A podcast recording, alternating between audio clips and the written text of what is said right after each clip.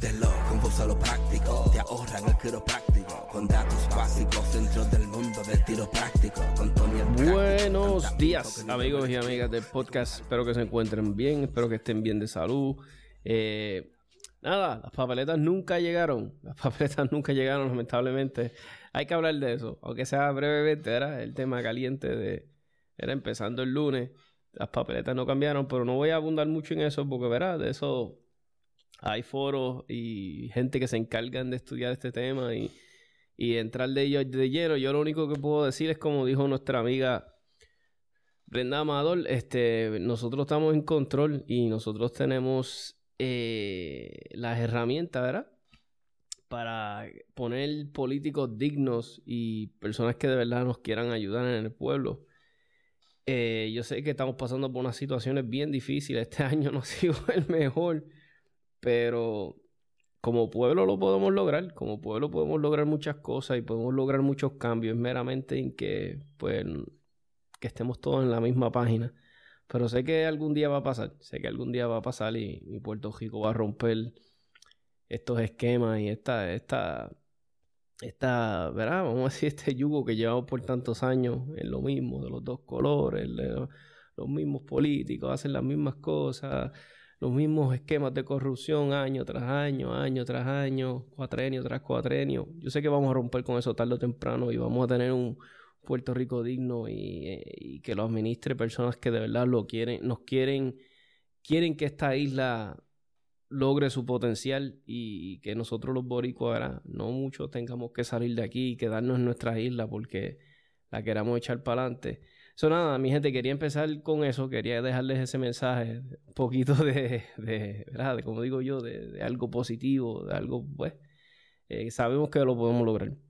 Pues mira, en este episodio vamos a hablar de un poquito, quiero hablar de cuchillos, multitools, voy a estar facebookeando un momentito, vamos a entrar a las redes y vamos a ver qué hay de nuevo. Voy a hablar de los diferentes stands para disparar, las posiciones de disparo, ¿eh? cómo nos paramos, que si el Weaver, que si el Isosceles, que si todas estas cosas. Voy a estar hablando la Red Dot, cómo la Red Dot, eh, la, la mira Red Dot de mi pistola me ayuda corregir cosas en mi agarre. Vamos a tener el segmento de nuestro amigo Carlos Bultrón. Eh, voy a hablar un poquito de los Force Assists, de los Force Assist en los AR-15, ¿verdad? El botón ese que tenemos en el lado de los AR-15 arriba, que casi nunca lo usamos. vamos a estar hablando de eso un poquito, voy a dar mi opinión. Eh, vamos a hablar de las balas Hollow Points. Brevemente, yo no soy experto en balística, pero me estuvo bien curioso, vi algo y quería compartirlo con ustedes. Eh, eh, Squib Loads. Sí, a la madre. Fui el otro día a practicar con mi amigo Raúl de Pérez Sword y en una de sus en su pistola él disparó una Glock eh, 17, creo que una MOS, si no me equivoco. Sí, es una MOS. Eh, mano, tuvo un clase de squib. Yo nunca, ¿verdad? Yo, por eso es bueno. Yo de todo el tiempo que llevo disparando, nunca he visto un squib tan envenenado. Tan envenenado. Que por lo general ya a mí me ha pasado un squib load y lo puedo resolver rapidito con un, un rod de plástico que yo tengo, que es de eh, la gente de Aero- A- Aere- Arredondo, creo que se llama la compañía que hacen accesorios para tiradores de competencia. Y ellos tienen una herramientita que es en plástica, que es para remover los squibs. Y, mano, estaba tan envenenado el freaking squib que lo rompí tratando de quitarle el squib a mi amigo. Por suerte, pues, él tenía una carabina, tenía otras cosas y seguimos tirando, ¿verdad? Y la pasamos súper bien. Por eso es la importancia a veces, si eres un competidor, si eres alguien que, ¿verdad? Que estás de lleno en competencia, un ejemplo, ¿verdad? Por eso es bueno siempre tener una backup, o por lo menos un cañón backup, o de las piezas más críticas que tú sabes que se te podrían tal vez eh, tener un problema, pues lo puedes cambiar ahí rapidito. El consejo que les doy, si eventualmente te gusta esto de tirar y tirar y te gusta tirar competitivamente ir a diferentes pueblos, viajas, vas a tener que tarde o temprano tener o una pistola backup o, estas piezas críticas que pasan. Los tiradores de carry optics sabemos que vamos a tener que siempre andar con una, con por lo menos con una red dot backup. No importa, a mí no me importa la marca que tú tengas de red dot, que si Trijicon, que si Aimpoint, eh, Loophole. Eh, Holoson. a mí yo, y, más si es eh, la Venom de Vortex, va a siempre tener querer, querer, tener una extra. Siempre, siempre. Yo me dice, ya lo toma, pero bueno, pues te lo digo porque pasa. Si eres, por eso que te digo, si eres un competitive shooter serio, que estás de esto lleno, eh, pagaste una inscripción, viajaste, o sea, vas a querer una backup de una Red Dot, mi humilde opinión, ¿verdad? Para no pasar malos jatos. Este, pues abundando en lo que estábamos hablando de los Squibloads, mira, pues como les dije, el Squibload eh, no quiso salir con esa herramienta, era un, es un rod, imagínate, vamos a ver a un palo de, plástico y mano, le dimos duro. Yo tenía un martillo de Armors, un martillo de, de, almero que es pequeñito. ¿Verdad? Tiene un peso ok, pero normalmente para todos los squiblows que yo he sacado me habían funcionado ese martillo y esa herramienta. Pero nada que ver ese día en el range. le dije a mi pana, pues nada, lo, lo baja a la almería y, ¿verdad? y va donde el almero y que él lo ponga en un vice, en un sitio estable y qué sé yo, bla, bla, bla. Y nada, él me dijo, mira, toma, ¿sabes cómo lo pude sacar? Me dijo, con un rod que tenía de metal en casa, me aseguré bien, ¿no? ¿verdad? Ponerlo, centralizarlo, que no tocara las paredes del cañón y le metí bien duro y salió. Yo, ah, pues, un, éxito. Pues, ¿qué nos enseña esto? Pues hay que tener siempre un rod. Yo, si lo consigues en bronce, antes yo me acuerdo en la ferretería se conseguía eso, que era un, rod de, de, brass y. Eh, y eso fue, sea, es un éxito, pero brass no es súper agresivo y no, sea, no es súper fuerte, fuerte, fuerte y no te, da, no, te, no te va a dañar el cañón adentro, porque lo que queremos es prevenir es que le dañemos lo, el rifling, lo que tiene adentro el, el cañón, las la grietas esas, lo, lo, que le vemos, eso es lo que no queremos dañarle, no le queremos raspar una pared porque le, le, puede afectar eh, la, la, ¿sabes? donde la trayectoria de la bala se la puede cambiar, te puede afectar la, puntería de, ¿verdad? So, eso es nada. So, eso es lo que quiero decirle. Siempre tengan una herramienta para remover los squib y un martillito de, de armor de, de, almero porque es algo que no debe faltar en tu kit del range. porque se lo digo, lo he visto tanto. Yo he visto tantos squib loads en esto de, de, cuando empecé a tirar y más este eh, competitivamente porque o que a veces las municiones no ¿ves? se le va la mano, son recargadas, qué sé yo, se le, se le pasó la carga de la pólvora. Y sobre todo ahora, ahora con esta escasez de, de municiones que hay en Estados Unidos, que cual se ha traducido también un poquito, creo que en Puerto Rico, no estoy 100% seguro, le soy sincero, las veces que yo he salido a comprar municiones sí he podido conseguirlas, pero cara, he podido conseguir, pero bien cara, a lo que estoy acostumbrado de antes, tal vez esos precios de antes ya no van a volver, eso me tengo que acostumbrar a los precios de ahora. Y tal vez digo yo, era el quality control sabemos que va a, va, va a bajar. ¿sabes? Los manufactureros de municiones en Estados Unidos van a querer sacar esas municiones a las millas. yo me imagino que el quality control va a bajar. So, vamos a tener que estar bien pendientes de lo que estemos comprando. No es culpa de, de la almería, no es culpa de, no le echamos culpas a nadie. Es una situación donde estamos. Es meramente la culpa, si metes la pata, va a ser tuya, porque tú tienes que estar pendiente de qué es lo que le estás poniendo a ese magazine y después entrándolo a la pistola. Por eso es siempre bueno darle una chequeadita cuando estés poniendo las municiones. O, ¿verdad? La estés chequeando si la notas rara, si le notas una, I don't know, una pertuberancia, le notas que donde el plomo se encuentra con el casquillo, algo no está bien. Pues son indicadores, no, no uses esa bala, ¿me entiendes? Sepárala para el lado, sacarla para el lado. Pero dar una ojeada, porque sabemos que ahora con este revolú de municiones, cuando peguen a sacar municiones de nuevo los manufactureros, va, el quality control va a estar ahí, va, va, va, va a estar afectado. Y otra cosita que les quería hablar es de. Me han pedido, me han dicho, Tomás, habla de los cuchillos, de los cuchillos. Y pues, I don't know, mira, yo, yo lo que le puedo decir de los cuchillos, las navajas, como le quieran decir, las folding knives, eh, fixed knives. Yo no soy un experto en combate de cuchilla. Nunca he usado una, gracia a Dios, para defenderme. Eh, yo te puedo hablar de cuchillas desde el punto de vista de alguien que las usa todos los días, pues para cortar una caja, eh, a veces hasta las uso de destornilladores, la puntita. Eh, las uso de, hasta de chisel, de pry bar. las uso de todo lo que no se debe usar. Yo uso una cuchilla. Y mi, mi two cents, a mí me encantan las cuchillas brutales, caras, se me hacen bien bonitas. La, la, la Spyderco, la, la, I don't know, la Kershaw, tantas cuchillas que hay brutales caras. Pero yo, el tipo de persona que yo soy, yo no puedo tener una, una cuchilla cara porque yo soy el tipo de persona. Por lo menos te voy a dar un ejemplo. En el trabajo, yo, yo siempre todo el mundo cuando necesito una navaja va donde mí. Ah, toma, mira, préstame tu cuchilla. Porque todo el mundo sabe que yo siempre tengo una. Eso yo siempre trato de tener. Religiosamente yo siempre trato de tener fiel, fiel, fiel una cuchilla encima. Porque me sirve, mano, las uso. Que si para abrir un paquete para un cliente, que si para lo que les dije, para destornillador, de todo eso. Eso siempre, siempre la gente va, mira, toma, dame una cuchilla. Y muchas veces no estoy diciendo que la persona me la quiere jugar, pero muchas veces la persona se le olvida darme en la mano o, o me dicen, ah, te la dejé en el counter, o te la dejé en la tablilla, o te la dejé en la gaveta esa. Y cuando voy no está ahí. Eso aprendí que mejor prefiero tener una cuchilla barata de 20 pesitos que me da, me, me, sirven. Eh, la limo bien chévere.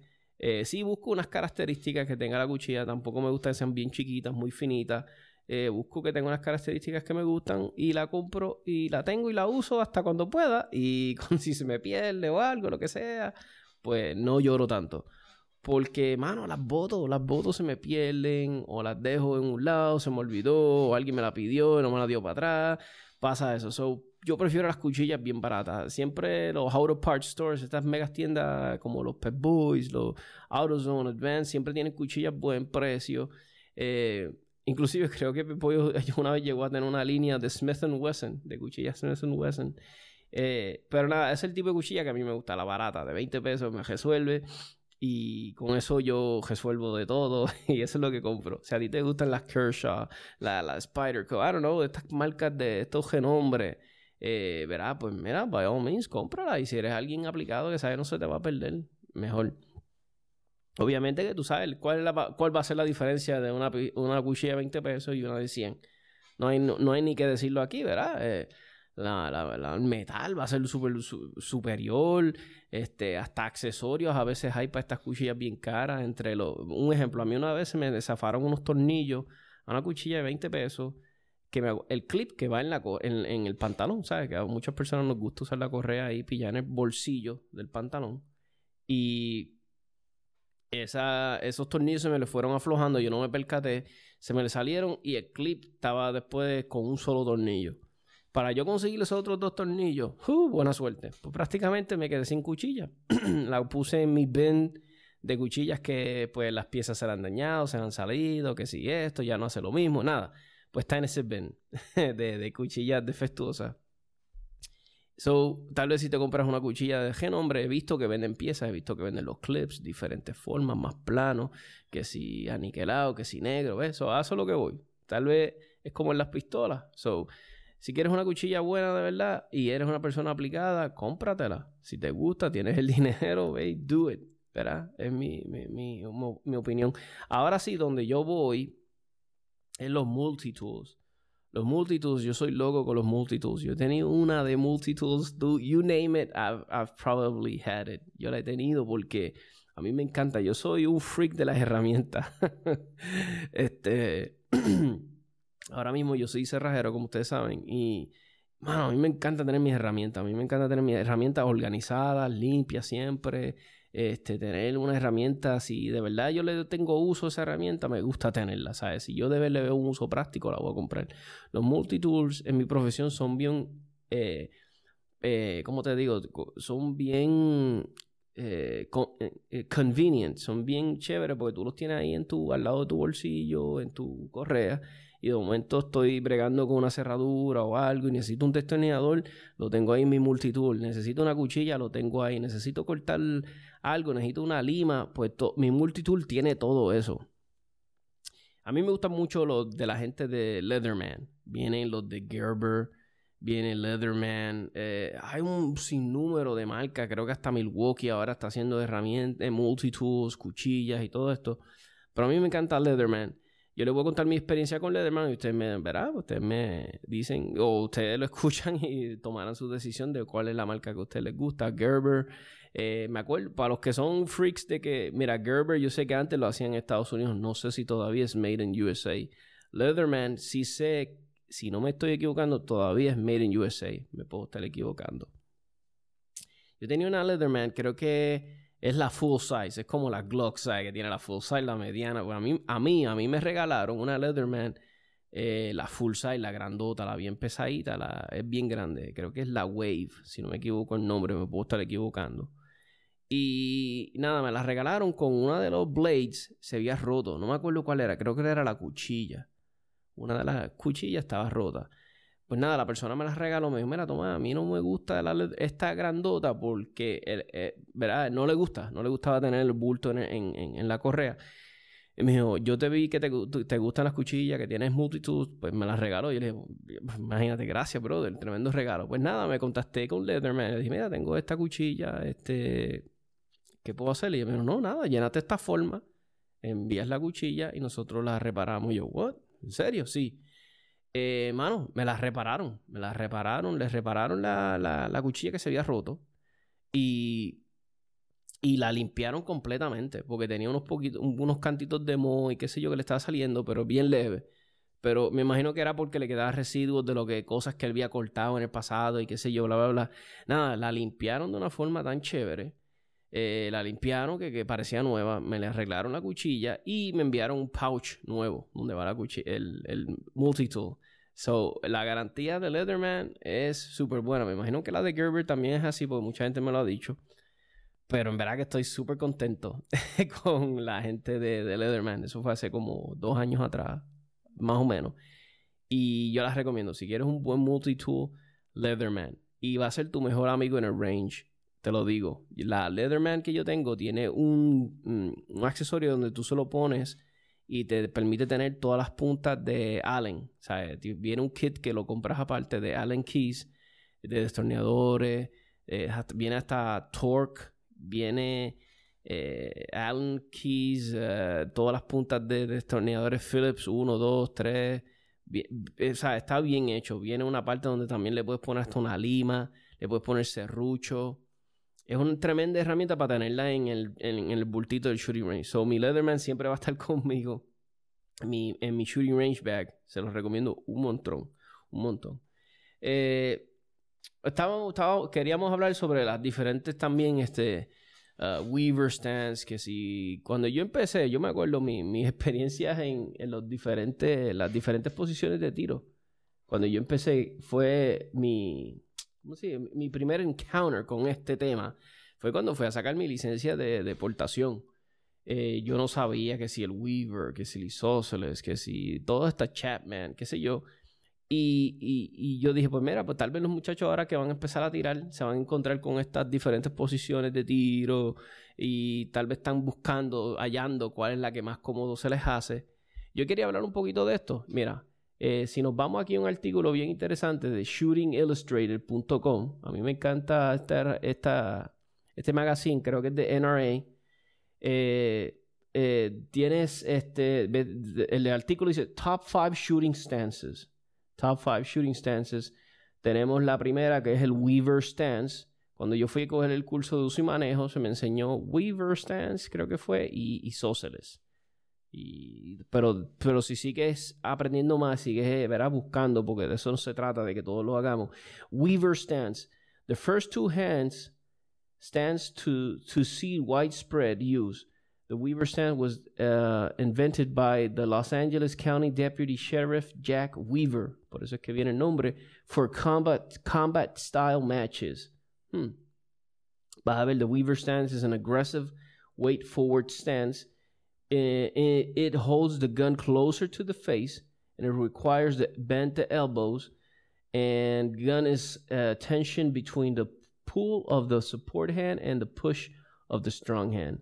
Eh, ustedes van a ver esto cuando lo vean alguien eh, o pueden entrar aquí al artículo si entras este a Google Shooting Stance Shooting Illustrated te va a enseñar este artículo que le estoy hablando que es muy bueno para los que están empezando se le va a salir interesante eh, Weaver stance. A mí nunca se me ha hecho el Weaver stance cómodo. En la posición de mis manos no me quedan cómodas para mí. Estoy hablando para el que lo use, hey, perfecto. Eh, Weaver stance eh, no, no, no me gusta. Por lo menos en la posición de, lo, de, los codos, como quedan los codos, no me gusta. No, no se me hace natural ni cómodo. No puedo disparar por mucho rato en esa posición. Hay gente que esa es su posición de, de tiro y no, they die by it, ¿verdad? ¿verdad? y cada quien busca lo que le gusta. Eh, the Chapman stance, este es de Chapman, ver quién inventó esto, si es que lo mencionan. The Chapman stance uses the same aggressive foot position as the Weaver, but the support side foot doesn't need to move as quite as forward. Okay. And the support side shoulder doesn't drive toward the gun. Okay, so es una posición más cuadradita. Eh, parecida a la de Weaver, pero más cuadrado, me imagino. Y la, el pie, se ve la posición del pie eh, de la... Ok, ok. Eh, otra que en verdad no, no, no me gusta, no, no se me va a hacer. Aquí entramos ahora a Power y Socialist Stance. Este yo más o menos este es el tipo de posición de tiro que me gusta, se me hace bien cómoda. Cuando la busquen, que la estén chequeando, chequen Power y Socialist Stance y van a ver lo que les digo. O Isosceles stance. No le tienen que entrar la, la power. The original Isosceles stance is the most natural, easy to assume two hand stance a shooter can use. All it requires is to face the target squarely with the feet spread, shoulders width apart, and bring the gun up to directly up front to the eyes. The two handed grip, both arms are full extension. This keeps the hand fully upright and allows maximum uh, per maximum vision while naturally centering the pist pistol with the eyes. Está chévere. Eh, a mí se me hace bien cómodo isósceles. Se me hace también una posición para tiro práctico. Eh, a mí me gusta bajar un poquito, eh, doblarme un poquito. O sea, como, es como cuando estás boxeando. ¿Verdad? Que no, nos cuadramos para boxear.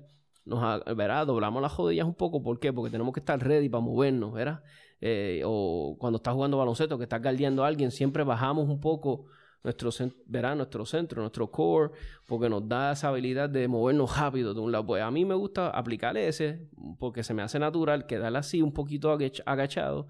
Entonces, eh, extender los brazos, pero a mí no me, a mí, estoy hablando de, a mí, a mí no me gusta eh, que, lo, que, los, que los codos se, se entren en modo de, lock, ¿verdad? A mí no me gusta que los codos, a mí me gusta doblarlos un poquito para que tengan un poquito, estoy hablando un poquito, no es que los doblo bien brutal, eh, pero no me gusta también trancarlos, no me gusta trancar los codos.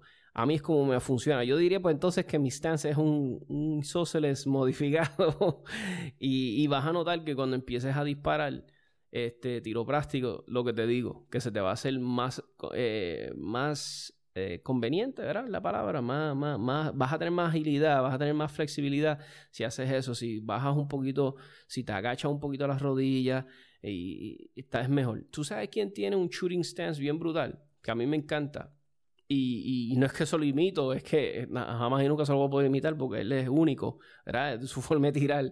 Eh, a mí me gusta mucho como Max Michel tira con Max Michel en su posición de tirar, tú vas a ver que él está así más o menos como un isósceles.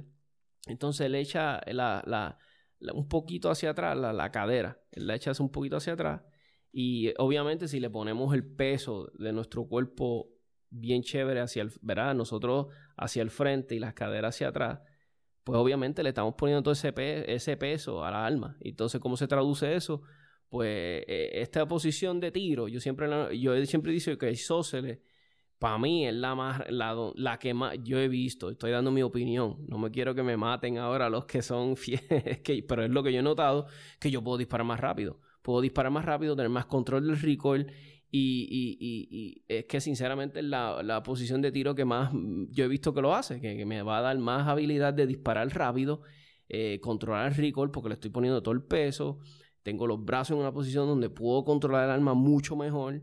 So, eh, by all means, eh, si quieren probar isósceles, les gusta, eh, es la disposición de tiro mejor. Si para los que están empezando a tirar, tal vez estos conceptos son un poquito, ah, ¿qué? Pero que no entiendo. Pero es para que vayan estudiando. Yo quiero crear esa, esa inquietud para que vayan analizándola. después tenemos, vamos a ver qué más. Tenemos Power, PowerPoint Stance. Ok, esta es la posición cuando un ejemplo estás disparando con una con la mano no dominante, pues casi siempre llevamos la, la mano que no está haciendo nada hacia el pecho. Hay muchas personas les gusta hacer un puño, se la llevan hacia el pecho, extienden el brazo con el que están, ¿verdad? Con el, non con el, con el que están disparando con la no dominante, un ejemplo. Lo, sacas hacia el frente completo y, ese pie también se va al frente contigo para, para eso mismo, para dominar el recoil y tener un mejor stance. So, esa es la PowerPoint stance. Y no importa en qué brazo lo use, la mano dominante, no dominante, meramente está dando un punto de referencia. Eh dice, the, two, the two-handed stand, uh, a, a two-handed stand is the best platform for deliver accurate handgun fire, but there, there can be times where both hands aren't available. So the PowerPoint stance provides the capa capability to deliver fast and accurate close range fire with either strong or weak hand. Menos lo que está hablando. La otra shooting stance que nos hablan es la strong hand retention stance. Esta es la, esto lo vemos mucho en Instagram. Esta es la, la tactical, donde vemos que la persona se desenfunde y se lleva la pistola hacia el lado, porque un ejemplo, imagínate, no hay break de sacarle el arma completamente, ¿sabes? Estamos en una situación de defensa donde tú no vas a tener la oportunidad de, de sacarle el arma y llevarla hacia el frente completamente, tienes que sacarla y dispararla de ahí mismo, de donde la tengas, ¿sabes? Si es de cerca de la de, acá abajo, de donde está la correa, eso es la, la famosa Strong Hand Retention Stance, que la vemos mucho en esta comunidad táctica eh, eh, ese artículo está bien bueno, está bien interesante. Si lo quieren leer, especialmente para los novatos, se los recomiendo 100%. También hay cosas que tenemos que entender. Eh, un ejemplo, yo que disparo competencia USPSA, casi nunca, yo diría nunca, casi nunca se dispara con cover. So, yo tengo que saber que si un día yo estoy disparando, Dios no lo quiera, estoy en una situación de defensa y yo puedo buscar cover. Eso es lo primero que yo quiero buscar un cover. ¿verdad? Es lo, lo, que yo pienso. Si es que tengo tiempo, porque hay momentos donde no vas a tener momento de cover. So, por eso es bueno, cojan clases, aprendan diferentes técnicas, diferentes estrategias eh, de, cómo salir bien en un intercambio de, disparos con alguien. Pero son cosas que tenemos que tener en mente. Que, a veces vemos a esta gente en, en los Instagrams disparando rifles y están bien cuadrados, mirando de frente el target, está chévere. Recuérdate, pero muchas veces estas filosofías vienen donde, de militares que tienen chaleco a prueba de bala, que ellos te pueden decir facing al enemigo, o eso. Son cosas que, que, tal vez no nos aplican 100%, son cosas que tenemos que aprender, tal vez nosotros tenemos que aprender más sobre cover, concealment, eh, buscar ángulos de desventaja para nosotros, eh, como, verá, son cosas que tenemos que aprender. Y yo siempre se los he exhortado a las personas.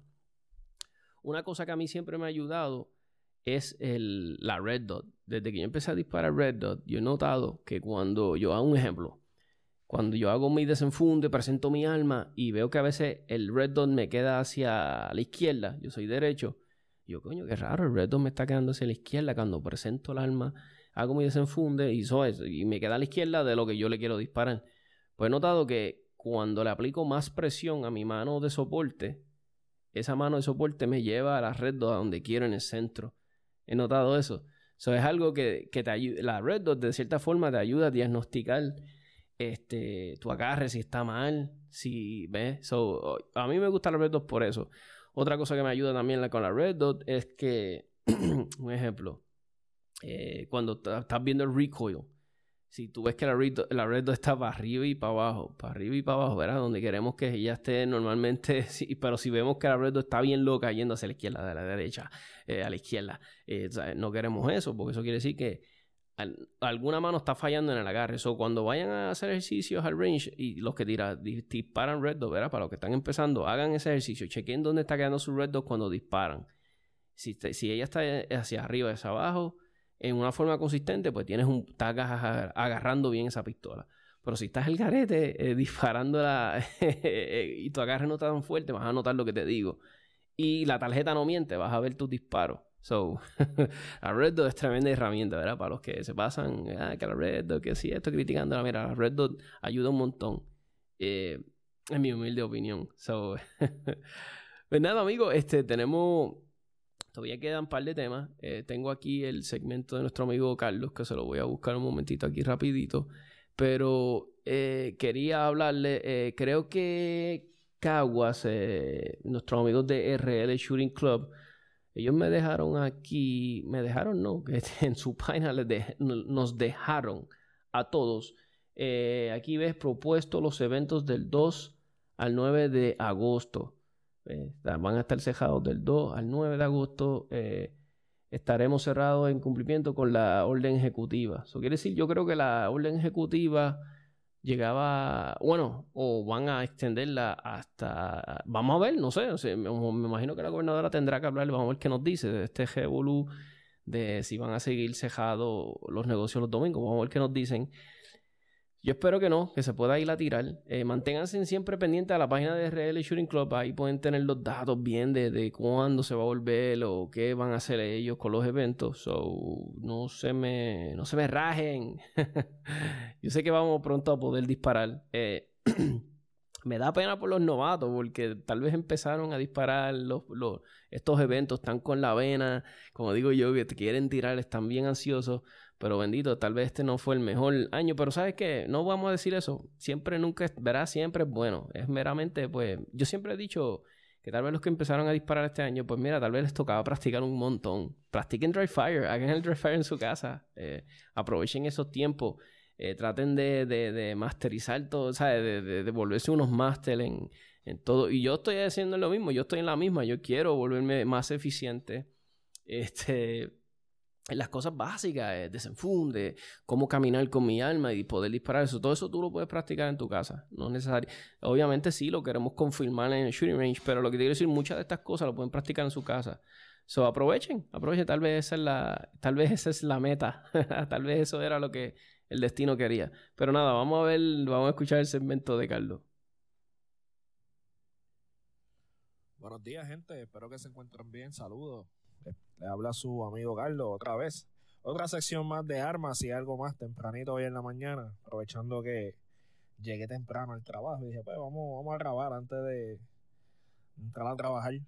Este, espero que se encuentren bien, espero que estén tomando sus precauciones, ¿verdad? Y cogiendo las cosas con calma con esto, con este revolú de nuevo de la pandemia. Después que, después que se pensó que ya la cosa había, se había tranquilizado, pues ahora volvió otra vez a, subir, así que espero que todos se encuentren bien. Bueno, hoy voy a hablar sobre eh, un equipo que utilizamos mucho cuando vamos a disparar eh, en los polígonos y es eh, la protección de oídos.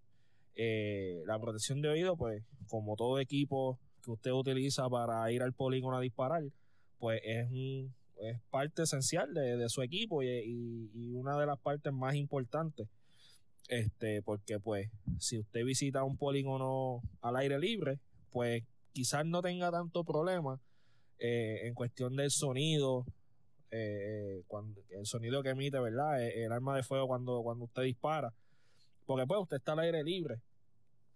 Pero cuando usted está en un polígono que es indoor y usted está con cinco o seis personas en una misma línea, y de esos, de esas 5 o 6 personas, al lado suyo usted tiene uno con un AK-47 y el otro tiene un AR-15, pues créame que los oídos van a sufrir un poquito.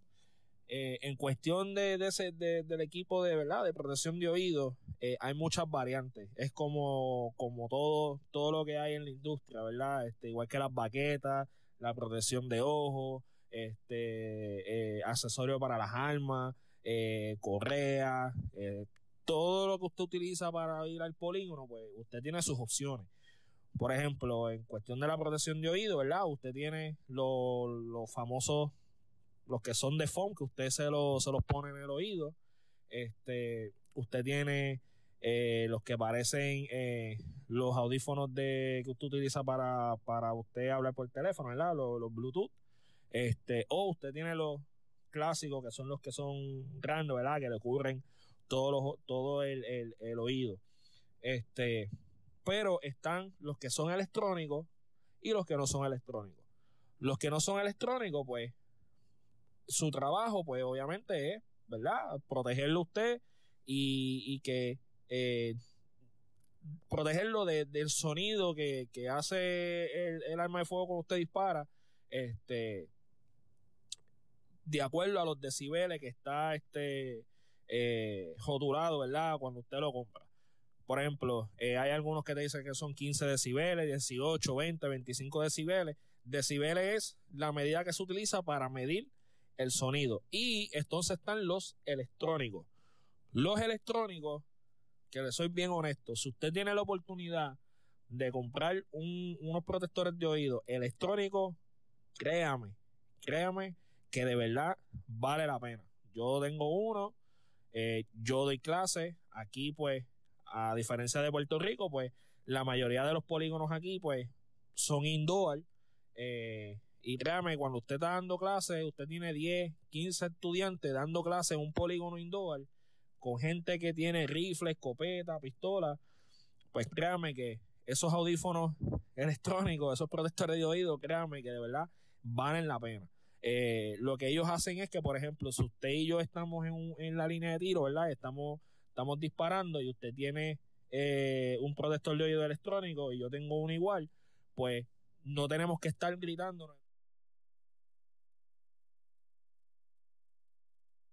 uno al otro. Mira, haz esto, haz lo otro, lo que sea que, vayamos a hablar, pues no tenemos que gritar. Simplemente podemos hablar en un tono normal porque ese, ese protector lo que hace es que suprese el sonido, ¿verdad?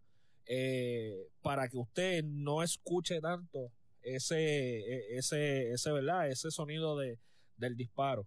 Este, y así, pues usted y yo podemos hablarle en un tono normal sin tener que estar eh, gritándonos. Y entonces, pues tiene como si fuera como un micrófono que, ¿verdad? Usted controla el volumen y entonces, pues, así usted puede escuchar más alto, más bajito a la persona que está al lado suyo. Eh, ahora vienen con, con Bluetooth, que si usted tiene un teléfono, pues usted lo puede conectar al teléfono. Usted está en la línea de tiro, usted está disparando, le entra una llamada, usted puede contestar la llamada. O si usted quiere poner música mientras usted está disparando, pues lo puede hacer. O que hay, hay muchos accesorios, vienen, están, vienen en tamaños pequeños, en tamaños grandes, hay muchas compañías que están haciendo este equipo de, este, este equipo de protección. Este, por, por darle un ejemplo, este Walkers es una de las compañías eh, que se especializa, ¿verdad?, haciendo este, este producto para la protección de oído. Está eh, Howard, está Remington, Beretta, eh, hay un sinnúmero de compañías está Surefire. También usted vienen unos que son este que muchos de los de los muchachos que, tiran eh, eh, tiro práctico, ¿verdad? los utilizan y es como si fuera un, tipo de, de, foam que usted se lo pone en el oído y usted puede moldear ese foam a, a, su, a su oído, ¿verdad? Y, es un poquito más cómodo. los muchachos que, que practican, ¿verdad? tiro práctico, pues les gusta porque es algo liviano, ¿verdad? Y es algo cómodo, especialmente si están eh, haciendo tiros, eh, cogiendo del agua al agua. Eh, también si a usted le gusta tirar pues con arma larga, pues esos que van dentro del oído es un poquito más cómodo que tener que utilizar los que son grandes, que le cubren el oído completo. Este, cuando usted, ¿verdad? Se está, está poniendo la parte de la, la, parte de la cara en la culata, pues se le hace un poquito más fácil los pequeños que los que a los que le ocurran al oído completo. ¿Ok? Así que espero que esto sea eh, de buena información para ustedes, especialmente los novatos que están comenzando, que están como ya, lo que me compro, si el grande, el barato, pero le soy bien honesto, si usted puede comprarse unos uno, eh, protectores de oído electrónicos, de verdad, mi gente, vale la pena. Eh, como les dije, yo lo utilizo y de verdad que han sido los, los mejores 60 dólares que yo he gastado en, en, mi vida. De verdad que, que, este, que trabajan súper bien. Así que antes de culminar, como siempre, mi gente, vamos para. ¿Para dónde que vamos? Para la industria. Así que vamos a ver qué es lo que hay en la industria. La industria está interesante. Este año, de verdad, que, que han botado la bola con esto de la pandemia. Las ventas han subido ustedes no tienen idea. Entonces, déjame ver qué tengo por aquí. Ta, ta, ta, ta. Ajá. Me voy con Six Hour. Tengo dos noticias para los fanáticos de la Six Hour. Eh, la, usted sabe que eh, Six Hour introdujo al mercado el modelo 365, eh, este, que ha sido un éxito total. En 2018 salió como la pistola del año por la NRA. y de verdad que es un arma que ha sido un, éxito y vino a revolucionar el mercado de, de, pistolas, ¿verdad? O de armas para, para portar. Y como ustedes saben, ellos tiraron varios modelos de, la 365. Tiraron la 365 regular, la 365 XL y tiraron la 365 SAS. Eh, ustedes saben que la SAS es la que cuando usted eh, mira y está buscando las miras de, la pistola, no, no son las miras tradicionales que usted ve que tiene el puntito al frente y los dos puntitos atrás en la parte de arriba, sino que es como si las miras estuvieran dentro del slide. Pues eh, ahora van a introducir esta tecnología SAS en el modelo P938. Eh, el modelo P938 es el modelo calibre 9 milímetros que fueron de los primeros modelos que hizo la Six Hour como pistola compacta para, para portar. Así que si usted es fanático de la, de, la Six Hour, le gusta el modelo 938, pues ya sabe que este eh, van, van a sacar el modelo, este, el modelo 938 SAS. Entonces me quedo con la Six Hour. Eh, usted sabe que otro de los modelos muy famosos de la Hour es el modelo P320. El modelo P320 pues lo han, lo han hecho en diferentes plataformas.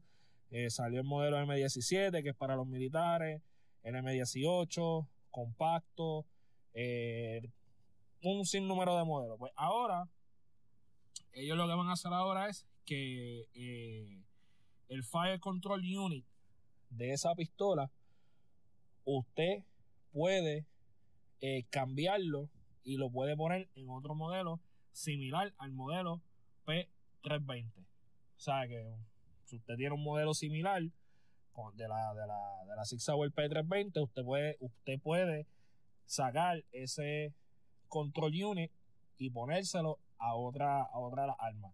Esto todavía está en pañales, esto lo están desarrollando, muchas compañías se han unido a la Six Hour para hacer este proyecto, incluyendo compañías como Wilson Combat y Seth Technologies se han unido este, para crear este, este modelo. Aparentemente eh, va, a ser de, algo, ¿verdad? Algo, algo grande para la compañía Six Hour, así que vamos a ver qué sucede. Y por último, antes de terminar, ustedes saben que todos los años, en, el mes de enero, hacen el famoso Shot Show, que es el modelo, es el, show de armas más grande que hay en, Estados Unidos. Eh, hasta el momento, hasta el momento todo sigue en pie. Eh, lo hacen en Las Vegas, hasta el momento pues todo sigue en pie. Eh, este año va a ser un poquito más grande porque este van a utilizar el Caesar Palace como una extensión del Convention Center para, para el show. Así que el año que viene, perdona, me dije este año y el año que viene, 2021, hasta el momento, sigue en pie. Así que mi gente los dejo porque ya me tengo que ir a trabajar.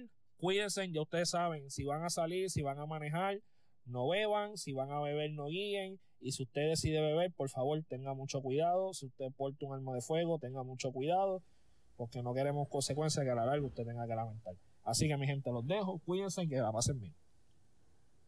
Tremendo segmento de nuestro amigo Carlos, muy lleno de mucha información. Gracias Carlos, como siempre, súper agradecido por, por, por, la info que nos da y, y, y tomarte tu tiempito.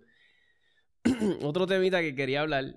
Eh, una persona me preguntó, y me era bien novato, y me preguntó, Tomás, ¿para qué es el botón ese que está arriba de los AR-15? Y yo le dije, el Forward Assist. Y me decía así. Y yo le digo, pues mira, buena pregunta. Eh, de todo el tiempo yo yo disparando AR-15 que no tengo, no tengo la misma experiencia, ¿sabes? No, no tengo el tiempo detrás de un AR-15 como el que tengo detrás de una pistola. No, no es una plataforma que domino ok, no es como que me considero que la, ah, pues la conozco de la... No, nada que ver.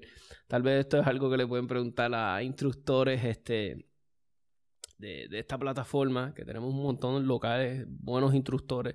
Yo siempre les voy a recomendar a la gente buena de Croc Standards, pero este el aire 15, el forward assist, ese maldito botón que está ahí, ¿para qué demonios sirve?